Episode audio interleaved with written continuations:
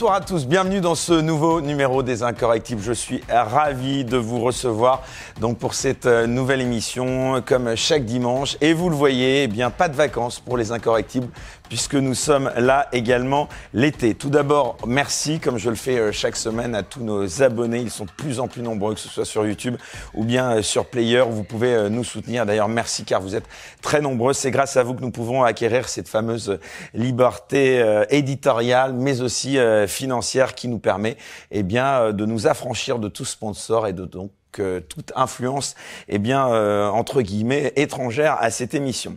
Alors notre invité euh, cette semaine est particulièrement euh, incorrectible. Il est avocat à la cour d'appel de Paris. Il exerce cette activité d'avocat depuis presque 30 ans. Il est fondateur du cabinet Cab Associé. Il est et c'est sa particularité de nationalité italienne. Il n'est pas français. Il vit à Paris néanmoins depuis 37 ans. Il est fondateur en avril 2020 de l'association Réaction 19 il est un fervent défenseur euh, des citoyens ayant subi notamment des dommages lors de la pandémie euh, euh, de la Covid-19, tant au niveau sanitaire que social. Et il continue à informer sans relâche. Voilà ce qu'on peut lire dans la quatrième de couverture du livre qu'il vient de sortir. Eh bien, il continue à informer sans relâche au nom du droit et strictement du droit pour combattre, je cite, les dérives totalitaires des États où le profit règne en maître au détriment des hommes et de toute humanité qui se respecte. Il vient donc de sortir ce livre événement qui s'intitule Pour un lendemain sans liberté volée aux éditions Guy et Daniel. Maître Carlo Brusa, bonsoir. Bonsoir. Merci d'avoir accepté euh, cette invitation. Alors, tout d'abord, avant de parler de votre actualité, et il y a beaucoup de choses à, en dire, je le disais, vous êtes de nationalité italienne exclusivement, et je crois que vous aviez été, euh, au cours de votre vie, candidat pour Forza Italia, donc le parti euh, créé par Silvio Berlusconi. Donc, une petite parenthèse, parce qu'il y en a un qui était quand même particulièrement incorrectif, c'était bien lui, peut-être dans sa vie privée, hein, surtout. vous l'aviez croisé. Qu'est-ce que vous pouvez nous en dire maintenant qu'il est décédé depuis quelque temps? Bah, Je l'ai croisé et j'ai eu l'occasion de, d'échanger avec lui, mais aussi avec l'équipe euh, qui travaillait. C'était quelqu'un, disons, très ouvert, très ouvert au dialogue. Il avait une envie de connaissance à tout âge. Euh, et d'ailleurs, c'est pour ça que j'ai commencé à travailler un peu pour le parti, sans être adhérent au parti, mais en faisant du droit. Il voulait savoir exactement comment fonctionnait la Ve République, comment fonctionnait la Constitution de 1958. Vous étiez candidat pour euh, les législatives, donc les Italiens à l'étranger, c'est ça Tout à fait. C'était après, on il a fallu expliquer pourquoi, quelles raisons. Alors on a fait une sorte de profession de foi avec un CV. Et il a été très intéressé du CV parce que sa grande passion était de dire que il avait été chanteur, il faisait euh, du spectacle pendant ses études. Et, quand il a vu euh, le CV dans lequel, effectivement, moi à l'époque, je travaillais dans la restauration et ensuite j'allais à la fac, il a raconté cela en disant qu'il était à la fac à la Sorbonne et, euh, et qu'il travaillait le soir dans les restaurants. Il s'était inspiré, et, ça je le sais parce que Bondi me l'avait confirmé. Euh, ça Bondi, c'est quelqu'un qui travaillait avec lui Bondi, c'était, euh, il était ministre, il était secrétaire d'État, et, et c'était un peu son bras droit. Alors il me dit, ne t'inquiète pas, il adore s'inspirer des histoires comme ça. Et il avait, il avait dit, or, il avait fait à un moment donné des spectacles sur les bateaux. Ça oui, mais euh, jamais il était venu à la Sorbonne. Donc à la Sorbonne, il n'a jamais fréquenté la, la, fac ici. Mais bon, c'est pas très grave. C'était un personnage quand même euh, C'est un personnage en couleur. C'est un personnage qui avait euh, comme approche fondamentale d'être toujours en relation avec les autres. C'est-à-dire que euh, même s'il y avait une approche professionnelle, on discutait, je l'avais eu au téléphone, euh, il pouvait demander comment ça va et alors euh, euh votre mère, parce qu'il savait. C'était quelqu'un qui s'intéressait toujours toujours aux personnes euh, qu'il avait autour de lui. Euh, quand il arrivait à, Mediaset, il, il, ne perdait jamais l'occasion de saluer le, le, le parti, et toutes les personnes qui travaillaient. Donc, c'était pas quelqu'un qui était hautain, c'est la caractéristique essentielle de ce personnage. Et je dis le mot personnage parce qu'au fond, est un personnage. Après, on peut dire ce qu'on veut, on peut critiquer. Moi-même, j'ai pris des positions extrêmement dures, comme d'autres l'ont fait, euh, y compris des journalistes. Marco Trabaglio, par exemple, qui a eu des échanges très durs avec lui. Quand euh, il est décédé, il a quand même exprimé que personnages comme ça, on les croise une fois dans la vie. On ne les croise pas deux fois. Parce que ce qu'il a fait euh, est assez unique. Il est passé de l'autre côté du miroir. Ça a dérangé énormément de monde. C'était un chef C'était un, un, petit peu, si j'osais la comparaison, à Bernard Tapie qui avait réussi, là, pour le coup, en politique. On fait souvent ces comparaisons, mais sincèrement, je m'inscris un peu en faux sur ces comparaisons. Ces comparaisons n'a pas de raison d'être parce qu'on était sur deux histoires vraiment différentes. Quand il a décidé de faire de la politique, euh, en 1994, il décide, de, de, il, annonce cela euh, d'une manière assez inopinée. Euh, il n'y a pas de préparation, il n'a même pas encore un projet politique. Il le fait vraiment dans un contexte qui est celui de constater qu'il y a une politique italienne en débandade totale, et il pense qu'avec sa vision d'entreprise, il peut apporter quelque chose à l'Italie, c'est-à-dire une forme de rationalisation que l'Italie a toujours manqué qu'on a retrouvé un peu. Aujourd'hui, on retrouve avec euh, cette nouvelle forme d'accord qui fait que celui qui gagne des du parti le plus important d'une coalition devient président du Conseil. C'est cette logique-là qu'il avait épousée lui-même lorsque, effectivement, moi j'avais présenté un tout petit peu déjà les dérives de la Ve République. Je disais que c'était une constitution monarchique. J'ai expliqué qu'elle elle, elle apportait certainement euh, une sécurité dans le cadre de la gestion du pouvoir. Et on le voit, on le constate, parce que quoi qu'il en soit, aujourd'hui, on ne peut pas dire que nous sommes gérés par des majorités. Ce sont des majorités éphémères. Ce sont des majorités construites sur un système électoral. Mais quand vous avez un président de la République qui est le symbole de la pyramide de la Ve République, au sommet, euh, vous avez des gens qui sont au premier, tour, euh, 20, 25% de, de, votants. Donc, euh, ce sont toujours des minorités. Après que vous ayez une majorité au deuxième tour, ça, c'est une majorité éphémère de, de choix pour ou contre quelqu'un. C'est le cas euh, de la lutte, euh, comme on appelle le Front républicain, quand il a fallu se battre contre Marine Le Pen. Et ça, nous le, nous le constatons. C'est-à-dire que cette addition de minorités, euh, constante a fait que les gens se sont éloignés le plus possible, euh, sont éloignés euh, d'une manière totale quasiment de la politique. Parce qu'à partir du moment que vous avez des minorités qui gèrent en permanence des majorités et que la majorité euh, qui représente, entre guillemets, le peuple, représente seulement une partie du peuple, vous ne pouvez pas avoir une unité sociale. Normalement, le président représente l'unité de la nation. Mais pour représenter l'unité de la nation euh, ou le peuple, il faut qu'il y ait quand même une majorité à le soutenir, mais une majorité du premier tour. C'était le cas, c'était le cas de De Gaulle. De Gaulle, il a été élu avant le suffrage universel, il avait eu une majorité dans le cadre du vote, et ensuite, il a recherché le suffrage universel à travers le plébiscite sur euh, l'abrogation du Sénat. Et quand il a constaté que le peuple français, la majorité, et alors qu'il avait perdu à, à 45, 55, donc ce n'était pas non plus dramatique, eh bien, il est parti. Parce qu'il avait une conception dans laquelle le président doit représenter le peuple et l'unité du peuple. Et ça, Berlusconi, je lui ai expliqué tout cela dans des notes, et il a dit, mais si je vais adopter ce système-là, ils vont me taxer tout de suite de vouloir devenir un nouveau Mussolini, et il a exclu cette approche présidentielle. Et d'ailleurs, cette approche présidentielle elle est exclue aujourd'hui. Tout le monde parle d'inspiration, disons, allemande, euh, le système du chancelier, qui a été plutôt adopté en Italie. Aujourd'hui, ce qui est très important, c'est que, indépendamment de tous les frasques, ça, il n'y a pas de discussion, il a fait des bêtises et des conneries, mais sur le plan politique, il a quand même joué un rôle très important. Parce qu'il a quand même. Il a bousculé quand même euh, les règles. Hein. Il a bousculé les règles. Certes, il y a eu des situations qui étaient aberrantes. Je fais un exemple. Avant même qu'il soit euh, en politique, il avait euh, tenté de construire ce réseau de, de, télévision italienne. Vous savez, à l'époque, il était interdit, en dehors de la, de la RAI, que les télévisions privées puissent émettre sur tout le territoire national. Donc, il y avait plein de petites télévisions qui étaient nées dans tous les départements, toutes les régions d'Italie, etc. Lui, qu'est-ce qu'il avait fait? Il avait acheté au fur et à mesure toutes les chaînes de télévision en créant un network, un réseau, qui pouvait émettre concomitamment. Et là, naturellement, nous étions à une époque euh, extrêmement dure à son encontre. Qu'est-ce qu'ils ont fait? Ils ont bloqué toutes les chaînes de, de Berlusconi. Et là, Craxi, qui était à l'étranger, il a pris l'avion de la nuit pour revenir à Paris, prendre un décret pour permettre à Berlusconi de pouvoir euh, émettre sur tous les territoires. Et ça a été une révolution. C'était une révolution parce que euh, on était quand même en présence d'un monopole, euh, disons, démocratie chrétienne, gauche, euh, dans cet accord qui s'était fait à l'époque. Est-ce que, pardon de vous interrompre, parce que j'aime bien faire la comparaison avec le fonctionnement en France. Est-ce qu'on peut comparer le fonctionnement des télés publiques italiennes à celle en France? Est-ce qu'il y a autant de partis pris politiques et d'emprise des gouvernants sur la RAI Absolument. Nous sommes exactement dans un système très très proche. La, la, la RAI est lotizzata, ça veut dire que chaque fois que vous avez quelqu'un qui arrive et gagne aux élections, va mettre les personnes à l'intérieur du conseil d'administration de la RAI qui vont naturellement être plutôt des porte-parole du gouvernement avec une chaîne RAI 3 qui est un peu plus critique, mais qui ne doit pas non plus dépasser les bornes. Les télévisions de Berlusconi ont joué un rôle déterminant pour le soutenir lors des élections, il est clair. C'est un peu le repère Murdoch, c'est ça Absolument, absolument. Mais on avait quand même euh, un pôle de télévision sans compter qu'il y avait quand même des télévisions privées qui sont restées, indépendamment du, du bloc Canal 5 ou Mediaset.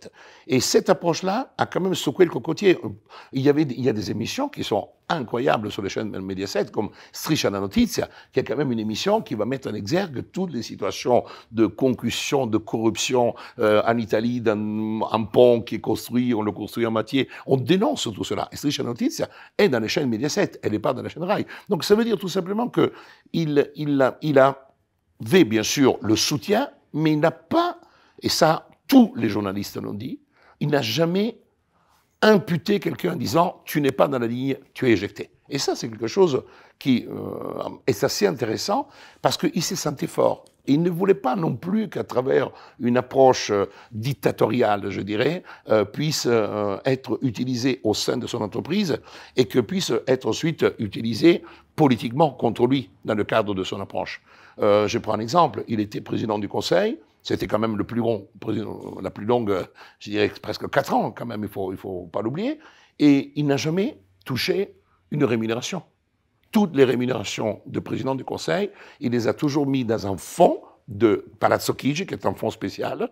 Et quand il faisait des cadeaux à tout le personnel Palazzo Chigi, c'est avec son argent personnel. Il pouvait le faire, bien sûr. Il était Mais il n'était pas obligé de. Mais il n'était pas, obligé. En effet, pas obligé. Et ça, ce sont des choses qui, qui révèlent l'esprit. Alors, bien sûr, on l'a, on l'a il y a eu des procès. Mais vous savez, en Italie, encore aujourd'hui, il y a un débat énorme sur le rapport, euh, comme un peu en France, de la justice avec les politiques. En Italie, nous avons euh, les blocs, le bloc de droite, le bloc de gauche, il y a un troisième bloc et le pouvoir politique de l'Association nationale des magistrats. Et c'est un vrai parti politique. Aujourd'hui, avec le système euh, accusatoire que certaines fois on a voulu envisager pour la France, le danger c'est que vous avez un procureur qui décide d'ouvrir une enquête et il me notifie ce qu'on appelle une avis de garantie, une sorte de mise en examen, mais qui n'est pas celle d'un juge d'instruction. Ce sont des soupçons d'avoir commis une infraction. Eh bien, Berlusconi, il était au sommet de Naples, on lui a notifié pendant le sommet la visa di garanzia pour la merder publiquement. Euh, vous avez aujourd'hui des personnes, et, beaucoup, je vous, prenais, vous prenez le président de la Lombardie à Fontana, a, passé trois ans d'enquête pénale avec euh, une euh, relax prononcée en première instance et ensuite par la Cour d'appel, et trois ans, mais d'infamie. Je veux dire, le problème qui se pose, c'est qu'il n'existe pas de système parfait. Mais le système accusatoire, s'il n'a pas des garanties démocratique, un peu à l'américaine. Attention, un, procureur aux États-Unis, rendez compte au peuple, il est élu la tournée, pas en Italie. Donc vous avez une sorte de autonomie du système qui devrait jouer, comme, on, comme Montesquieu le dit, dans les trois pouvoirs, pouvoir politique, pouvoir législatif et le pouvoir judiciaire. Mais là, il ne joue pas un frein, il joue euh, une forme de attaque ou de contre-attaque quand, effectivement, politiquement parlant, vous avez une situation comme celle que l'Italie connaît aujourd'hui, où Meloni de droite est arrivée au pouvoir. Est-ce qu'il avait de l'influence justement sur Meloni, euh, Berlusconi? Il a eu, pas les derniers temps. Il a eu, elle était ministre, ministre du Tourisme à l'époque, et certainement, euh, les rapports n'ont pas été faciles. Mais euh, Meloni s'est nourrie de Berlusconi. Et s'est nourrie par rapport à certains messages. C'est-à-dire que euh, jusqu'à son élection, Mélanie portait un discours euh, souverainiste, un peu comme Marine Le Pen. Maintenant, Marine Le Pen a changé le, cap. Elle portait ce discours-là, mais elle ne, soit elle ne se, rendait pas compte, soit elle a omis sciemment que quand tu es élu et que tu veux vivre ou survivre en Europe, si tu n'as pas l'argent de l'Europe, tu es mort Parce qu'aujourd'hui, euh, quand elle est arrivée au pouvoir, Mme Meloni, elle a déclaré allégeance à l'Europe, et tout de suite, bisous, bisous avec Zelensky, pour faire voir effectivement que l'Italie était le cercle. Pourquoi? Parce qu'il y a à, recevoir la quatrième tranche du PNR. Ça veut dire tout simplement que si aujourd'hui l'Italie avait pris position contre l'Europe, les 25 milliards du PNR qui sont nécessaires aux caisses de l'Italie pour les réformes, en réalité, c'est pour avoir du cash, parce que sans, sans les 25 milliards, c'était le cas, comme Berlusconi a subi la fameuse attaque en 2012, qu'il euh, a été obligé de démissionner parce qu'il n'y avait plus d'argent dans les caisses. Et s'il il ne démissionnait pas, le FMI, la, la BCE ne versait pas l'argent. C'était 11 milliards pour permettre à l'Italie d'éviter la banqueroute.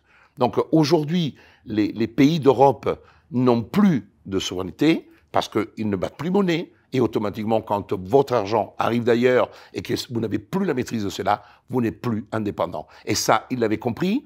Euh, il tentait de sauvegarder dans, sa, dans son approche un langage qui avait évolué aussi, pour faire voir qu'il était rentré dans le cercle euh, européen, mais il gardait euh, une, je dirais une haine profonde, peut-être une haine pas, mais une rage profonde contre l'Europe.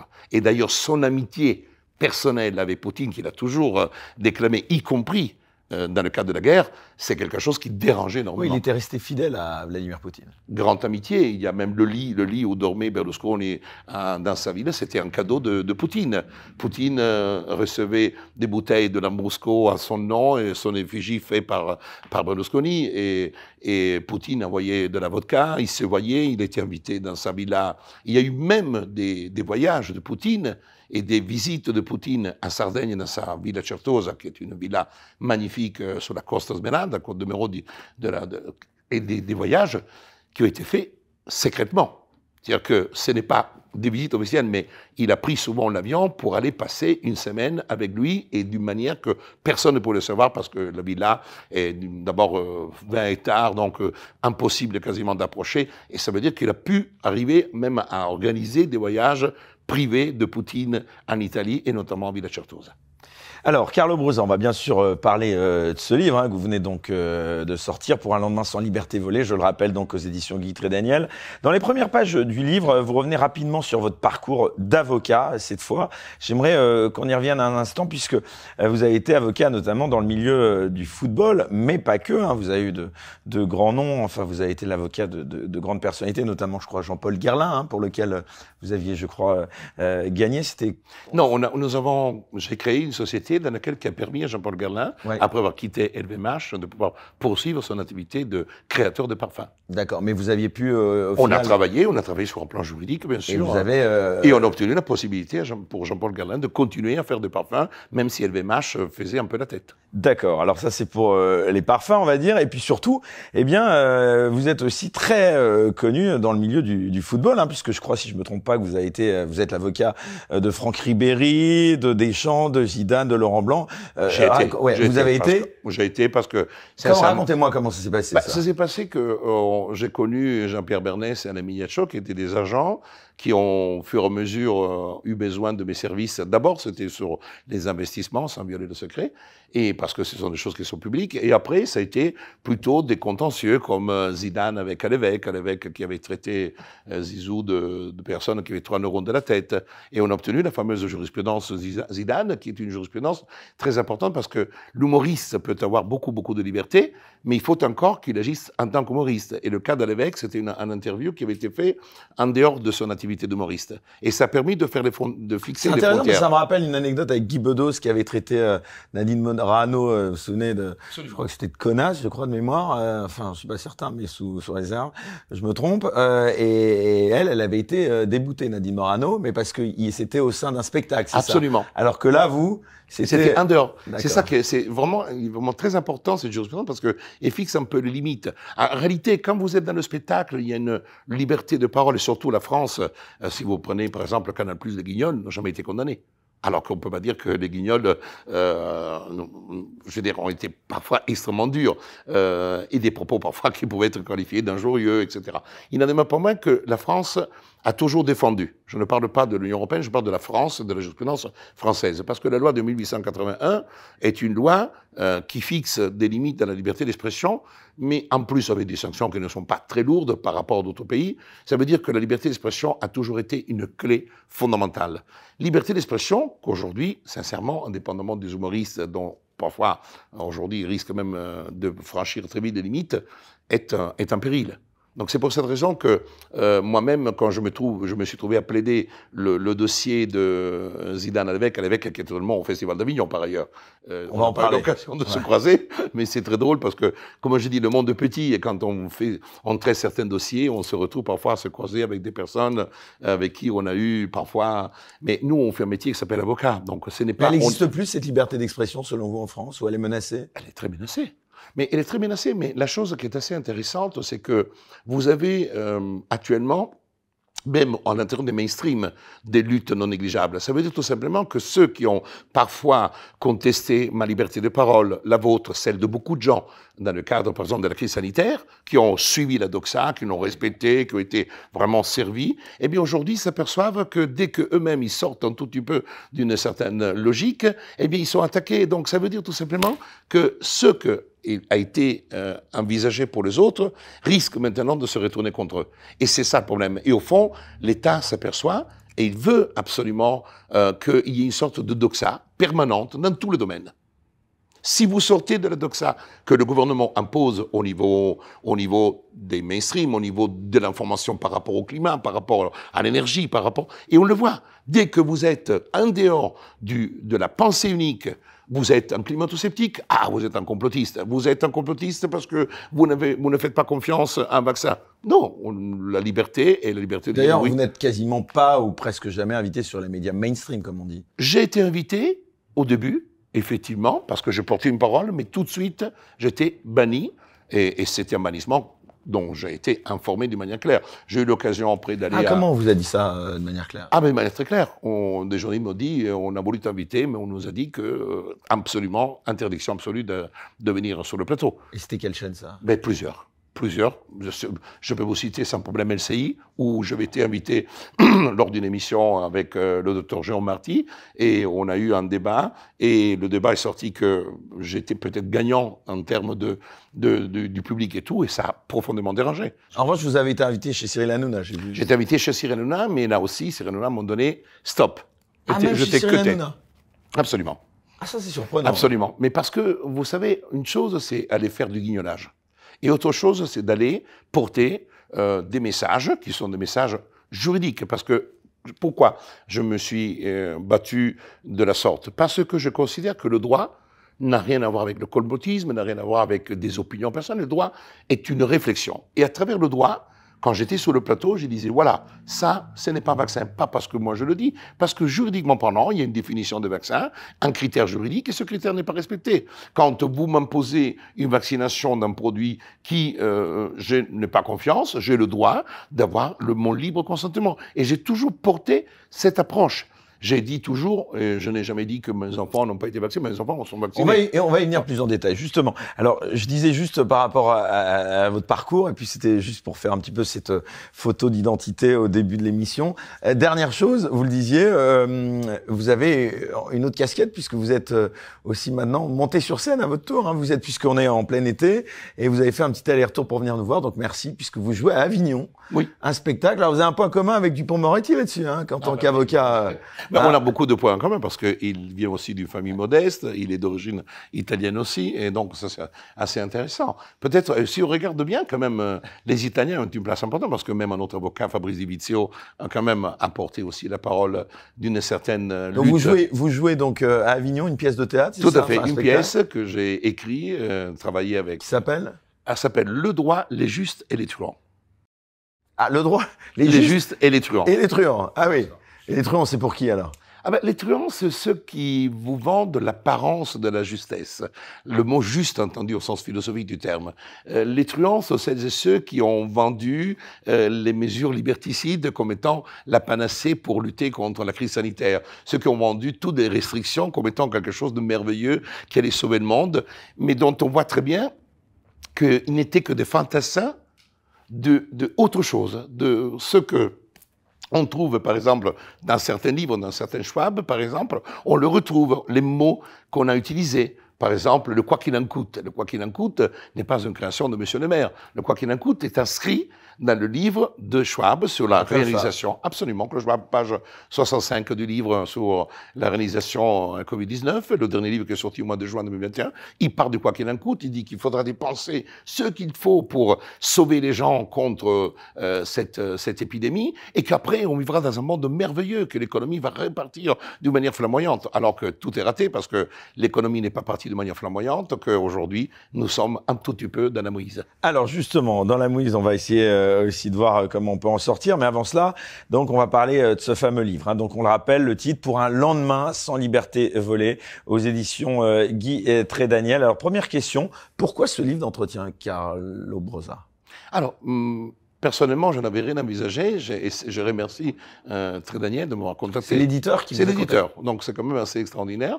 L'éditeur parce qu'il suivait un peu. Ah, vous êtes devenu très populaire hein, sur euh, les réseaux sociaux. Oui, un peu. Euh, voilà, comme quoi on peut l'être même sans passer sur LCI. Hein. Absolument, absolument. Mais aujourd'hui, ce, ce, livre est un peu une sorte de série sous le gâteau de, de trois ans et demi, qui ne sont pas achevés parce que je continue. Mais c'était important peut-être de mettre des mots par écrit sur quelque chose qui est très volatile, l'image, les émissions, etc. On les écoute, il y a plein de gens. Et, le livre va être un tout petit peu euh, la possibilité de sceller pour que, en lisant, on puisse mieux appréhender les choses et mieux comprendre ce qui est l'approche que j'ai que j'ai voulu mener. Et le livre me semble bien refléter cela. C'est-à-dire le droit euh, a été considéré comme quelque chose de dérangeant, alors que tout le monde le dit, c'est du droit, c'est l'état de droit. Non, c'est-à-dire une grande différence qui existe entre la loi et le droit.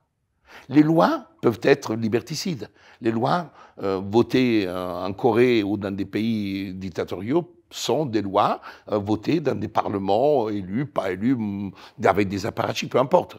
Mais ce sont des lois. Pour quelle raison la loi française elle serait mieux que celle des autres. Pour quelle raison la loi, elle serait toujours légitime et juste, alors qu'on a quand même vu, je parle du mot loi, ça peut être des lois du Parlement, mais aussi des règlements. Quand vous prenez le règlement par lequel vous rentrez dans un restaurant, vous devez rester assis pour ne pas attraper le Covid, et quand vous êtes debout, vous risquez de, la, de, le choper. Quand vous allez dans un supermarché dans lequel on vous dit à droite, tu peux acheter les tomates, mais à gauche, tu ne peux pas acheter les couches, on est dans l'absurdie. Est-ce que ça, c'est du droit? Ça, ce sont des textes réprimés, mais qui ne gênent pas une harmonie sociale. Et vous aviez déjà pensé un jour euh, à vous engager justement dans des débats de société comme celui-ci? Alors, sincèrement, moi, j'avais une vie qui était une vie de père de famille, euh, avocat, avec tous les problèmes de quelqu'un qui gère un cabinet et toutes les difficultés. Mais quand je me suis retrouvé euh, confronté à l'annonce du 16, du 16 mars, c'était le premier discours de Macron, le 16 mars, euh, date à laquelle est sorti aussi le décret. On est en guerre, c'est ça C'était On est en guerre, c'est le, le, il y a le 12 et le 16. Et le 16, effectivement, nous sommes en guerre. Bravo. Et, quand il affirme nous sommes en guerre, il le dit même deux fois, euh, je suis choqué. Et le fait d'être confiné, ça m'a fait penser un peu, je le dis dans nos livres, à ce que j'avais vécu moi quand j'étais un peu enfant, quand je me suis retrouvé enfermé dans une cave par mon père. Euh, j'ai étouffé, je me suis bagarré pour pouvoir survivre, tenir, tenir, tenir debout, parce que c'était très dur, c'était très difficile. Et quand je viens dans un pays comme la France, pays de la liberté, que j'ai vraiment épousé, parce que quand je suis arrivé ici, euh, j'ai entrepris des études de droit en travaillant la nuit et en tant que serveur dans les restaurants, et puis le jour j'allais à la fac. Et pour moi, été quelque chose de merveilleux parce que j'ai pu accéder à, à, cette ascenseur social qui existait. Est-ce que vous venez d'un milieu plutôt... Euh... Je viens dans un milieu qui n'est pas mieux aisé. Mon père était ouvrier, il est mort quand j'avais 12 ans et ma mère s'est retrouvée avec quatre enfants. 12, 10, 8 et 2. Et du fait qu'à l'époque, euh, c'était la paye, c'était des espèces qui, qui, étaient mises dans une enveloppe le 27, on se retrouvait vite fait dans la, dans la difficulté. Donc euh, j'ai connu le fait de, de devoir travailler à l'âge de 15 ans d'aller dans une usine. Et ça, je l'ai vécu et ça fait partie de mon passé que je ne regrette pas. Mais ça, ça m'a quand même donné une soif de liberté parce que la contrainte de devoir travailler pour aider ma mère, aider ma famille, etc. Et je continue à faire parce que je n'ai jamais fait d'études sans travail. Tout mon diplôme, mon bac, et avec, en travaillant. Au point que je faisais même le disjockey dans la nuit, euh, en Italie. Je travaillais pendant quatre ans dans des discothèques, et j'allais à l'école le jour, pour retrouver l'école du jour, qui était important. Je me suis après, j'ai pris un diplôme aussi pour entrer dans une banque. Je suis rentré dans une banque, mais quand je me suis retrouvé dans une banque, euh, au bout d'un an, j'en pouvais plus. Ça ne faisait pas partie de ma logique de vie. Et c'est pour ça qu'après, j'ai quitté l'Italie.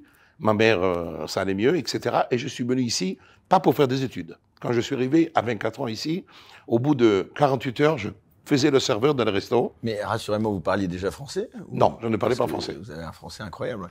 Je ne parlais pas. Je parlais. Vous avez appris le français à 24 ans j'ai appris le français à 24 ans. J'ai appris le français à 24 ans, travaillant pas de... Au début, je travaillais dans les restaurants italiens, mais après, je travaillais dans les restaurants français. Et donc, c'est pour ça qu'à force de travailler dans les restaurants français euh, et en discutant avec les clients, j'ai vraiment amélioré. Après, je l'ai étudié un peu parce qu'il a fallu quand même passer l'examen de français pour accéder à la fac. J'avais des diplômes, mais il fallait toujours. Maintenant, ce n'est plus imposé, mais à l'époque, c'était le cas. Et j'ai passé l'examen de français, j'ai eu la note qui m'a permis de pouvoir ensuite m'inscrire à la fac, à la faculté d'Assas. Alors pour revenir à, ce combat, celui euh, dont vous parlez dans votre livre, est-ce que vous avez pris des risques, je suppose, pour euh, justement euh, eh bien exercer dans ce domaine par rapport à ce sujet, en prenant ce combat à bras le corps? Est-ce que vous avez pris des risques? Ah, Certainement. Moi comme d'autres. Il est clair que j'ai pris des risques, mais je ne sais pas comment dire. j'ai eu beaucoup de menaces, des insultes, etc. Mais euh, peut-être, je ne sais pas ce, que, ceux qui ont pu penser au, niveau politique. Mais il y a quand même quelque chose d'assez intéressant, c'est que par exemple, j'exerce, mon cabinet est à 70 mètres de l'Élysée. Donc, euh, étant si près de l'Élysée, vous faites partie d'un périmètre de sécurité. Et au fond, euh, si j'avais, entre guillemets, franchi la ligne jaune, je pense que j'aurais eu des problèmes. Je n'ai pas franchi, la ligne jaune. Et j'ai toujours utilisé le droit. En réalité, c'est un débat.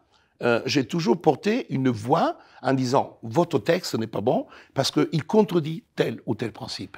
votre décret n'est pas un bon décret parce que il ne tient pas compte des principes fondamentaux qu'on trouve dans la loi sur la discrimination, l'égalité ou même dans ce qui est pour moi une sorte d'aspiration quotidienne, c'est la Déclaration des droits de l'homme. Donc à partir de là, il y a une, situation qui est pour moi forte. Le droit prime sur la loi. C'est le cas, c'est, je m'inspire d'Antigone. Euh, Antigone de Sophocle, euh, Antigone est l'exemple, euh, la mythologie de l'histoire du droit de l'homme par rapport, du droit naturel, par rapport à la loi terrienne. Parce que la loi terrienne, Créon décide que son frère ne peut pas être inhumé et sa sépulture dans sa propre terre parce qu'il a combattu contre son frère Créon. Eh bien, Antigone, la nièce, dit, mais mon oncle, tu ne peux pas faire ça. Parce que même si tu as l'autorité, la légitimité par ta position, etc., de décider, ta décision, ta loi, c'est ça dans le texte d'Antigone, ta loi contrevient le droit naturel de chacun d'être euh, inhumé dans sa terre. Et ça, c'est très important, parce que ça a été toute la lutte que nous avons connue depuis la Déclaration des droits de l'homme, d'arriver à un contrôle de la loi par des juges. Alors, on a dénoncé cela en parlant de, gouvernance, de gouvernement de juges, notamment Zemmour, dans son livre Le suicide français, il est très critique. Il est très critique. Et moi, je considère que c'est une révolution en 71. C'est une vraie révolution, parce que la France a déjà connu la révolution de juges lors de la Révolution française, quand les parlements n'ont pas voulu, euh, à l'époque, euh, homologuer les ordonnances royales, qui a créé donc la rupture de l'unité euh, réglementaire et légale du, du royaume. Et avec, en 71, avec la création du bloc de constitutionnalité, vous avez un franchissement du seuil incroyable. Jusqu'en 71, le contrôle de constitutionnalité était par rapport à, la constitution technique, mais les droits de l'homme, les droits utilisés pour dire à cette loi, tu n'es pas cette loi n'est pas bonne parce qu'elle contrevient tel principe ou tel principe, c'est à partir de 71 où effectivement on intègre le préambule de Constitution de 58, le préambule de 42, euh, ensuite euh, de 46 pardon, le les principes fondamentaux de la République et les droits de l'homme de la déclaration.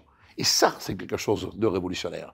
Et pendant des années, et comme par hasard, cette révolution est arrivée en 71, quand De Gaulle quitte en 69 le pouvoir, dernier bastion, je dirais, vraiment de représentation du peuple, et on a Pompidou. Pompidou qui est le premier pas de la nomenclature financière de l'économie française. N'oublions pas que Pompidou était quand même directeur de la Banque Rothschild, comme aujourd'hui nous avons à Macron. Donc, comparaison de comparaison, mais c'est très intéressant. Et ce sont les juges. comprenant quelle était l'évolution qui allait se faire dans le cadre euh, de, la, de, de cette approche autoritaire, autoritariste de la loi et du système, qui se sont érigés en bastion. Alors justement, vous parliez euh, d'autoritaire, d'autoritarisme. Euh, la lutte contre l'oppression et la tyrannie, euh, c'est quelque chose d'ancré en vous? Oui. Oui, parce que ça ne veut pas dire... Les gens confondent, quand on parle de lutte contre la tyrannie l'oppression, qu'il faut prendre une mitrailleuse et descendre en rue. Pas du tout. La lutte contre la tyrannie euh, est le mythe de la caverne. C'est-à-dire que nous sommes convaincus de vivre dans la réalité et d'être dans une vérité, ce sont les ombres que nous avons dans la caverne. Et avoir envie de lutter contre ces ombres que eux, ils veulent nous vendre comme une vérité, c'est déjà se battre contre la tyrannie par les idées. La première lutte, elle est des idées.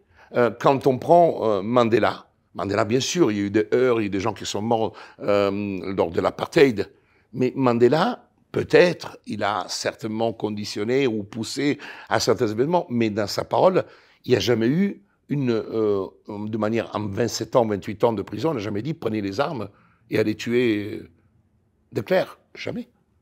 C'est-à-dire que il a dit vous avez enfermé mon corps, vous n'avez pas enfermé mes idées.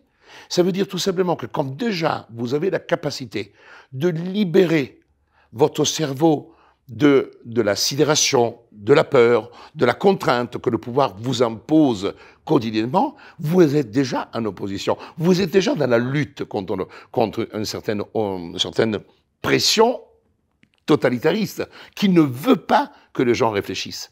Et la réflexion, euh, on le voit, parce que quand on prend même la question de l'éducation nationale, le, les, les, les, programmes qui sont décidés et tout, la place du peuple dans les programmes scolaires est, est quasiment absente. Le fait de voir le, le, les parents d'élèves, tout ça, mais il n'y a rien qui soit travaillé de manière démocratique. Quand vous prenez euh, le, système, le système adopté du 49.3, utilisé 15 fois, Bien sûr qu'il existe. Alors là, les gens se gardent en disant ah mais c'est légitime parce que c'est constitutionnel. Non, c'est pas parce que c'est constitutionnel que c'est légitime. Là aussi, je m'inscris en faux. On peut contester le, le 49.3 et on a le droit de le contester. On a le droit de dire que le 49.3 contrevient à certains égards aux principes de la démocratie. Et on l'a vu et on le constate. Donc aujourd'hui, parler du droit et utiliser le droit pour contester la légitimité même d'une disposition constitutionnelle, ce n'est pas du complotisme, ce n'est simplement avoir la liberté de penser. Dans votre livre, euh, Carlo Brosa, vous expliquez que vos modèles sont Saint François d'Assise et Gandhi. Est-ce que vous pouvez nous rappeler qui sont ces personnages et pourquoi vous les admirez tant? Bah, J'admire tant parce que Saint François d'Assise, d'abord, j'étais en internat. À un moment donné, euh, quand euh, je suis en difficulté avec mon père, je pars en faisant croire que je veux devenir père franciscain.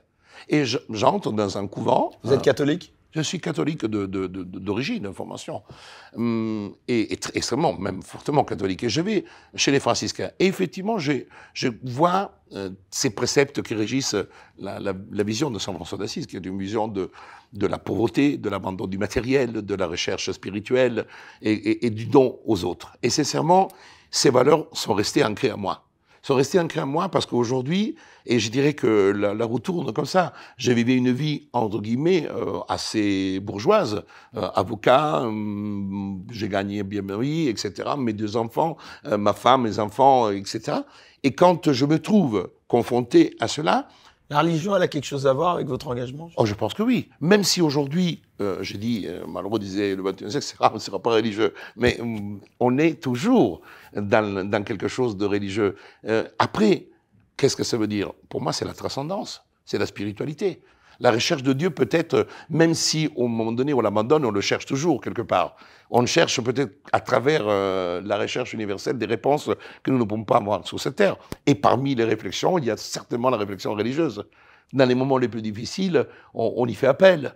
On y fait appel parce qu'à un moment donné, quand on a des moments qui sont compliqués, comme vous avez votre frère qui est en train de mourir, euh, qu'est-ce qui vous reste? Vous dites, je, vous priez, vous priez. Même si ça fait des années que vous priez plus, vous allez prier. Parce qu'à un moment donné, quand il faut s'accrocher dans la vie, quand on est dans le désespoir le plus absolu, il ne faut pas avoir peur, ni avoir peur de Dieu, ou qu'il existe ou qu'il n'existe pas. Ce qui compte, c'est de se donner l'espoir. Et l'espoir, peu importe. Peu importe, parce que si Dieu existe, il nous évaluera pour ce que nous avons fait. Si Dieu n'existe pas, ben ce que nous avons fait, c'est bien. Ce qui compte, que jusqu'à la fin de nos jours, on ait fait du bien. Le mot bien, c'est pour moi euh, l'ouverture vers les autres faire du bien, c'est de ne pas penser à ériger les biens comme le sommet de notre existence, l'argent comme la priorité. C'est-à-dire de placer toujours l'humain l'amour, la, relation avec ses enfants, avec sa femme, avec, euh, avec des amis, avec les gens. Et je ne suis pas parfait. Je peux voir aussi mes, moments de difficulté ou mes moments de, de complexité dans la relation avec les autres. Mais après, je tente toujours de me ressaisir. Je tente toujours de me ressaisir parce que, quoi qu'il en soit, je me dis que quand on vit ce que je vis, c'est une chance. C'est une chance qui m'était donnée par la vie. Peut-être c'est un do je ne sais pas. Je donne et, et je reçois. Mais ça est pour moi fondamental. Le reste, la matérialité, aujourd'hui, j'ai compris, ce sont des moyens. Avoir une voiture, avoir une belle voiture, avoir une belle maison, ce sont des moyens. Mais sans ou avec, ça ne changerait pas ma vie. Alors votre livre, il s'appelle, euh, je le rappelle une nouvelle fois, euh, pour un lendemain sans liberté volée. Euh, si je me faisais un peu provocateur, maître Broussa, là je parle justement autant à l'avocat que citoyen. bon, les libertés, elles étaient souvent menacées avant cette crise de la Covid-19. Pourquoi ne pas avoir agi plus tôt hein? J'entends souvent tous ces gens-là qui tout d'un coup bah, s'insurgent avec ce qui s'est passé. Mais l'affaiblissement des libertés, il n'avait pas commencé avant cette crise de la Covid-19 c'est tout à fait juste, c'est tout à fait exact. Attention, ça ne veut pas dire qu'avant la Covid, j'étais dans le désintérêt total. J'ai toujours eu mon esprit de bataille. Je l'ai toujours eu et les gens qui me connaissent le savent très bien parce que quoi qu'il en soit, j'ai toujours livré aussi des batailles de pensée par rapport à l'ordre des avocats, par rapport à notre système, etc. Donc le problème, on n'est pas du jour au lendemain, on, on devient. Et je pense que là, c'était l'aboutissement de quelque chose. Qu'est-ce qui faisait la spécificité de cette crise de la Covid-19 pour que là, euh, ça dépasse un petit peu l'entendement Pour moi, c'est le, le, quand un président de la République dépourvu de tout pouvoir constitutionnel, de légitimité donc, va décider que les personnes devront rester chez eux, que toutes les libertés essentielles, la liberté d'aller venir, la liberté de travailler, la liberté de se promener, la liberté de se rencontrer, d'exprimer ses opinions, parce que exprimer ses opinions, c'est la manifestation, interdiction. Quand on voit tout ça d'un coup, que au nom de la santé publique qui n'est pas, pour moi, au sommet de la hiérarchie des normes. Ce n'est qu'à l'alinéa 11 du préambule de la Constitution de 1946. Là, je me dis, il y a un gros problème. Ce n'est pas possible que dans un pays dans lequel la liberté est l'essence, alors on dira oui, la liberté est toujours limitée et on peut la limiter, mais non, mais là, c'était plus limité, elle était anéantie. Et pour moi, ça, c'était un point qui a déclenché ma réaction, qui est devenu une sorte de violence apprivoisée c'est-à-dire le droit. Dans le droit, on dit le droit est de la violence apprivoisée. Oui, j'ai eu de la haine, mais au lieu de la, traduire comme des jeunes de banlieue ou, en allant casser euh, des choses, ben, j'ai utilisé le droit pour aller casser cette sorte de schéma légal, de cette sorte de apparence de tas du droit qui n'était qu'une apparence. Et ça, c'est ma bataille. Et je continue. Je n'ai pas arrêté parce que aujourd'hui, les lois liberticides, il y en a encore. Parce que vous prenez aujourd'hui la loi qui a été votée euh, sur la programmation militaire. Vous avez les réquisitions qui existaient déjà, je le savais, mais les réquisitions telles qu'ont été modifiées, par exemple, par l'article 23, eh bien, ce sont des réquisitions qui sont faites pas simplement au nom de la défense de la France, mais aussi par l'adhésion de la France aux traités internationaux. Ça veut dire tout simplement que nous anéantissons notre liberté de dire non à certaines choses au nom de traités internationaux. C'est-à-dire que quand on me parle de souveraineté, quand on parle de république, quand on parle de nation, ce sont des mots qui sont aujourd'hui galvaudés, parce que tout ceci ne sont que de jeux d'apparence, parce que les décisions ne sont pas prises au sein d'un État, d'une nation française avec des frontières, un territoire, une civilisation. Notre civilisation est en cours de disparition, parce que nous avons vendu une part une grande partie de notre souveraineté ailleurs. L'Europe en est une, et une Europe gérée par des techniciens qui sont bien sûr garantis par l'accord donné par les différents représentants de peuples en Europe. Mais tout ceci, vous savez très bien que quand vous créez euh, une entité euh, qui devient quasiment abstraite, elle trouve son autonomie. Aujourd'hui, on ne peut pas dire que les gens se lèvent le matin avec la photo de Mme von der Leyen en la bénissant tous les jours. Bien au contraire, je pense que s'il y a une personne qu'en Europe, euh, elle est insupportable, et Mme von der Leyen. Eh bien, elle est là, elle dirige l'Europe. Alors c'est intéressant ce que vous dites là, puisqu'on parlait de Mélanie en, début d'émission, et finalement est-ce qu'on peut faire quelque chose contre ça? Parce que finalement, Mélanie, une fois qu'elle arrive au pouvoir, finalement, euh, aujourd'hui, elle fait avec quoi. Aujourd'hui, notre salut n'arrivera pas par le haut. Le salut arrivera par le bas. Ça veut dire tout simplement dire par là? par le peuple. Une guerre civile ou Non, non, non, non, je ne dis pas. C'est pas une guerre civile. Quand euh, tous les jours vous avez une personne qui arrive à comprendre l'état dans lequel aujourd'hui nous vivons, vous êtes déjà dans un début de révolution. Vous savez quand Il y a pas mal de moustiques. Oui, hein, c'est la particularité là. On se... quand vous avez, vous êtes officier dans l'armée et vous prenez des cours, le commandant qui vous, qui vous qui enseigne, il dit attention, soyez toujours attentif, vous devez commander avec la confiance de votre peloton, la confiance de votre bataillon. Si ils n'ont pas confiance en vous, vous pouvez commander ce que vous voulez, à un moment donné, ils ne bougeront plus. Et quand ils vont rire, ils vont rire à votre nez, à ce moment-là, c'est fini. Mais pourquoi? Parce que ça veut dire tout simplement que vous vous éloignez de plus en plus, et c'est ce qui est en train de se passer. On sent cet éloignement progressif. Et cet éloignement progressif, ce n'est pas parce que vous allez mettre 45 000 policiers, 50 000, 100 000 que vous allez changer quelque chose. Et d'ailleurs, on le voit, leur incapacité à recoller avec le peuple réside dans la gravité des mesures répressives qui sont prises. Tout État qui fonde sa légitimité dans la répression est un État qui a perdu sa connexité avec le peuple. Parce que dans les pays dictatoriaux, on maintient la paix sociale par la gravité des mesures policières qui sont prises. Vous avez des arrestations injustifiées. Qu'est-ce que nous avons vécu? Qu'est-ce que nous vivons? Quand vous entendez même, même, et là c'est extraordinaire, qu'il faut saisir euh, la commission parlementaire parce qu'il y a des députés qui vont manifester, alors que manifester n'est pas un délit. Manifester, même en cas d'interdiction de manifester, c'est une simple contravention de 135 euros. C'est ce Qui qui ne- s'est passé avec euh, Assa Traoré. euh. Exactement. Et alors que le message, que comme s'ils avaient commis, non, c'est l'organisation, le cas échéant, qui est un délit. Mais quand vous voyez aujourd'hui qu'on dit, ah, l'interdiction de manifester, c'est la loi. Pas du tout. La loi, non, c'est un préfet qui peut décider, oui, par délégation de pouvoir de, mais est-ce qu'un préfet peut-il avoir le pouvoir absolu euh, parce que quand il décide deux heures avant d'interdire une manifestation, est-ce que vous avez le temps d'aller faire le recours devant le, le tribunal administratif pour aller contester la décision préfet C'est impossible. Donc automatiquement, on est devant une mesure, une des mesures les plus liberticides. La liberté de manifester, elle est intrinsèque à l'homme. Parce qu'à partir du moment que l'homme ne peut plus, quand je parle de manifester, je ne parle pas de casser. Le mot manifester, c'est le droit donné à chacun de dire je ne suis pas d'accord. Ou même je suis d'accord. On peut aussi manifester pour dire je suis d'accord. Moi, je, quand je parle de liberté de manifester, je ne dis pas que sont légitimes celles qui Il y sont en a pas contre. beaucoup de manifs pour Mais- être d'accord avec Macron. hein. mais bon, c'est un- c'est beau d'es- parfois d'expliquer par l'absurde parce que ça fait, ça permet de faire comprendre que je suis pas en train de créer une doxa, euh, une doxa contraire à la doxa préexistante. Le droit n'est pas une création de doxa. Le droit est là pour apporter des arguments et des moyens de raisonnement qui permettent effectivement de pouvoir dire ce que vous faites elle est légale selon vous, mais illégitime. Et ça, c'est le point fondamental. Et donc, moi, je dis tout simplement qu'aujourd'hui, ce que nous sommes en train de vivre est une situation qui atteste que notre état de droit est aux oubliettes. Dans votre livre, vous mettez largement en doute la voie du droit justement pour lutter contre la tyrannie. Euh, vous avez été déçu de la réaction des juridictions face à vos recours? Bien sûr.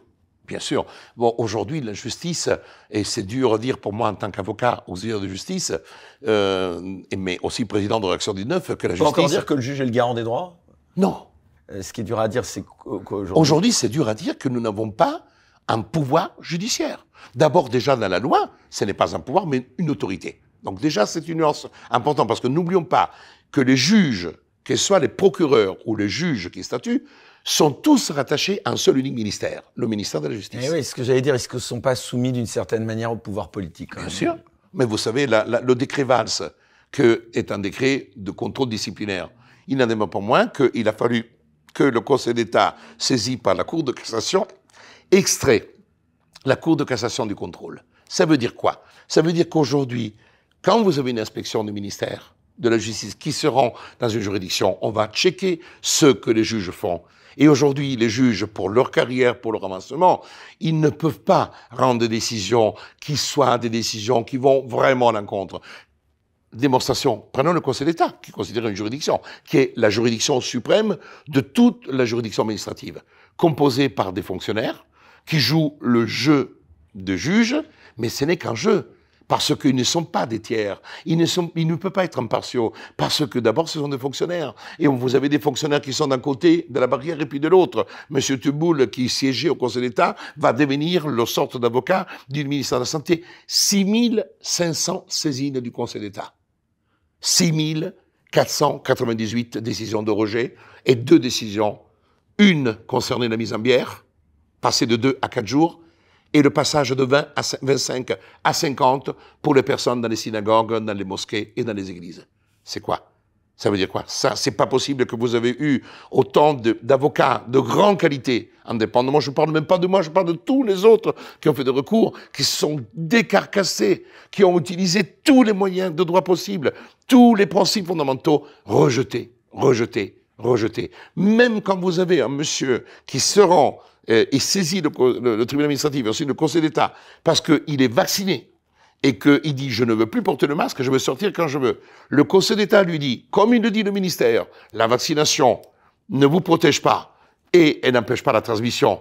Et donc, de toute façon, vous portez votre masque et vous respectez le confinement. Ces décisions, on a eu des décisions comme ça. Est-ce qu'on arrive Et on a vendu, ça s'écrit, scellé dans une décision du Conseil d'État, et on a vendu la vaccination comme le nez plus ultra qui devait sauver, alors qu'en tout aujourd'hui, même les murs ont compris que si aujourd'hui le coronavirus a cessé dans tous les pays d'Europe ou dans les pays du monde parce qu'il y a eu une immunité collective, parce qu'il y a eu 56 millions de Français qui ont eu le Covid, qu'il y a eu 17 millions de Français qui n'ont pas été vaccinés, que vous avez eu grosso modo 5 millions de Français qui ont été primo-vaccinés, qui n'ont pas fait la deuxième dose, et ainsi de suite. Donc l'immunité collective est une immunité qui s'est créée par le fait que tout le monde a eu le Covid. Alors pour revenir à l'état de droit, on disait qu'il était soumis au pouvoir politique, mais ça dépend quand même peut-être aussi des sujets. Hein. C'est une question que je vous pose parce que je remarque par exemple que le juge administratif, il avait ordonné à l'administration de continuer à délivrer des titres de séjour pour le regroupement familial pendant la Covid-19, mais il n'avait pas censuré les mesures restrictives de liberté. Donc c'était un peu... Non mais ça, ce sont des jeux. Euh, et je, je, je veux dire, c'est de l'apparence. Je vous explique, si je me Tout ça, c'est de l'idéologie peut-être. C'est de l'idéologie et c'est un jeu.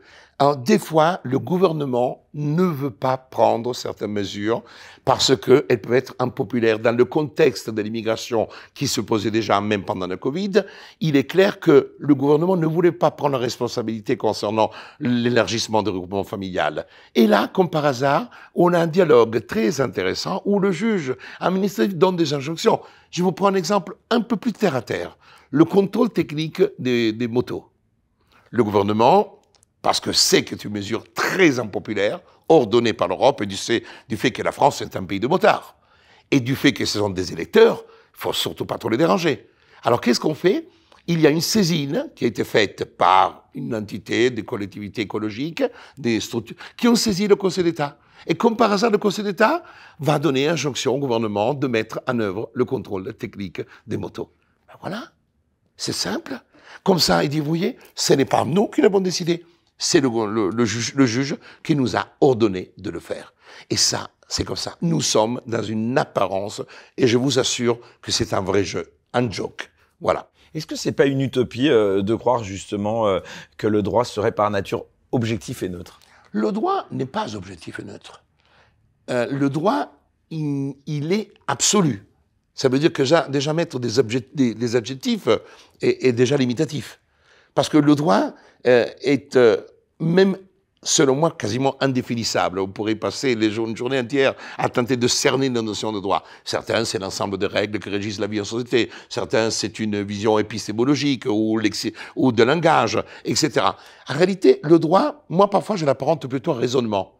C'est-à-dire que la capacité, euh, nous sommes tous des jurisconsultes si on a quelques bases juridiques, nous pouvons tous arriver à construire un raisonnement qui peut faire obstacle à l'application d'une disposition légale ou même d'une disposition juridique. Mais vous avez euh, aujourd'hui une certitude qui est le fait que si la loi euh, était la source absolue du droit, eh bien, les lois seraient certainement injustes et même dangereuses. Donc, c'est pour cette raison que, toute façon, le droit, sans connaître exactement sa définition, il devient ce moyen qui permet de faire obstacle à ce que beaucoup utilisent comme une arme létale de la démocratie. Vous tentez quand même d'en faire une approche hein, du droit. Vous la développez un peu dans votre livre en expliquant que pour vous, je cite, le droit avant tout, c'est avoir les arguments qui vont convaincre ton interlocuteur, qui vont amener ton interlocuteur à reconnaître la justesse de ta position et de ton analyse. Est-ce que vous pouvez développer euh, J'ai développé ça parce que c'est très intéressant, parce que vous touchez un point, euh, et, et, je me suis inspiré de cela d'une manière forte par rapport au vécu de Réaction 19. Pourquoi?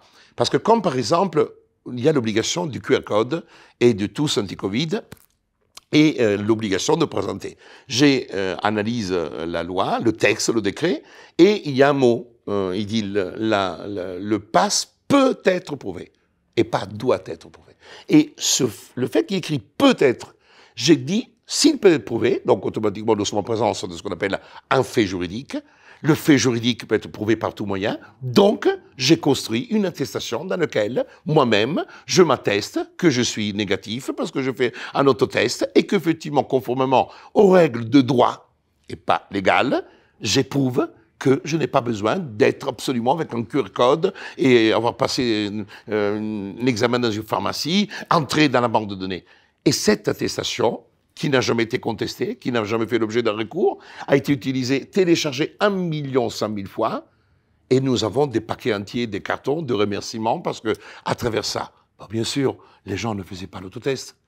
C'est clair. Est-ce que moi j'ai besoin d'aller m'attester que je suis ça? Non, je le suis ça, je m'atteste. Et à travers ça, les gens ont pu aller au restaurant, ont pu faire du sport, ont pu voyager. Même des députés ont utilisé mon attestation pour voyager dans le train. Et, et, et quand, et je m'étais, naturellement, il y a toute une et ça marchait, le texte de loi. Bien sûr. C'est, c'est, c'est ça, c'est le droit. Et quand effectivement les, les, le, le, le, policier lisait ou, ou même l'agent de la SNCF lisait cela, il y avait des arguments qui disait, voilà, cette attestation est conforme à l'article, etc., du droit de la preuve, l'article 1341, et ainsi de suite. Donc ça veut dire que ce sont des arguments contre ceux qui, théoriquement, devaient être là pour imposer le dictat de la loi qui disait si tu me présentes pas un QR code avec un smartphone, tu ne peux pas prouver euh, que tu as un, un sanitaire. Mais est-ce que, au-delà, euh, si on prend un peu de hauteur, est-ce que c'est pas risqué d'engager en permanence aussi la responsabilité pénale des dirigeants politiques? Là, je, je, je passe à l'étage du dessus la responsabilité pénale, elle peut exister dès lors que vous franchissez certains, certaines lignes. Ce n'est pas parce que vous faites de la politique que vous pouvez tout faire et tout dire. Quand M. Macron, président de la République, vous avez vu la mise en examen d'Agnès Buzyn, elle a été finalement. Oui, mais ça c'est autre chose. Ça c'est après, c'est le jeu, c'est le jeu pervers euh, du droit, mais ça existe. Mais je, je, prends un exemple, un exemple euh, très concret. Quand vous avez un président de la République lors d'une interview aux Parisiens, qui affirme qu'il va emmerder les Français jusqu'au cou, et que les Français non vaccinés sont des sous-citoyens, qui ne devraient pas bénéficier des droits civiques, etc., vous avez un président qui parle, ou vous avez quelqu'un qui est en train de franchir les limites posées par la loi 1881. Et c'est pour ça qu'il y a une plainte pour injure qui a été déposée. Et injure est pénal. S'il y a condamnation, il y aura condamnation, une amende, peu importe. Ce n'est pas, ce n'est pas tant la, gravité de la sanction qui compte. Le fait de pouvoir stigmatiser certains comportements. Quand vous avez un, député ou un ministre qui euh, dit des choses fausses, affirme des choses trompeuses, en affirmant qu'il faut se vacciner parce que comme ça on protège, est-ce que c'est quelque chose qui est pénalement sanctionnable on peut discuter ou pas. Est-ce qu'il a franchi Est-ce qu'il n'a pas pris le risque de donner, d'affirmer certaines choses qui sont contraires à des vérités scientifiques? Parce qu'aujourd'hui, euh, sur le fait que même M. Delfrécy, quand il avait été interviewé euh, sur France Info au mois de janvier 2022, il a dit euh, ce ne sont pas des médicaments, ce ne sont pas des vaccins, je ne devrais pas le dire. Je suis professeur de médecine.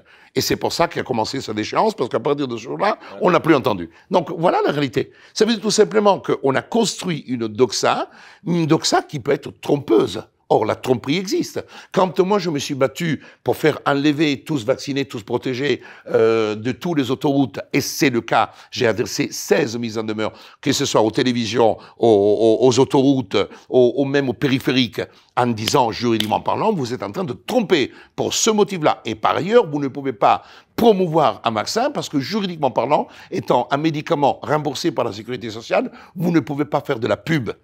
Et ça, j'utilisais toute une normative légales que j'additionnais en créant des principes de droit pour faire obstacle à des choses qui étaient fausses. Voilà la lutte. C'est argument contre argument. Et on a, moi, j'ai fait très peu de procès. Aujourd'hui, il y a des plaintes qui sont en cours. Mais d'actions judiciaires, je n'ai pas fait parce que je savais qu'elles étaient vouées à l'échec.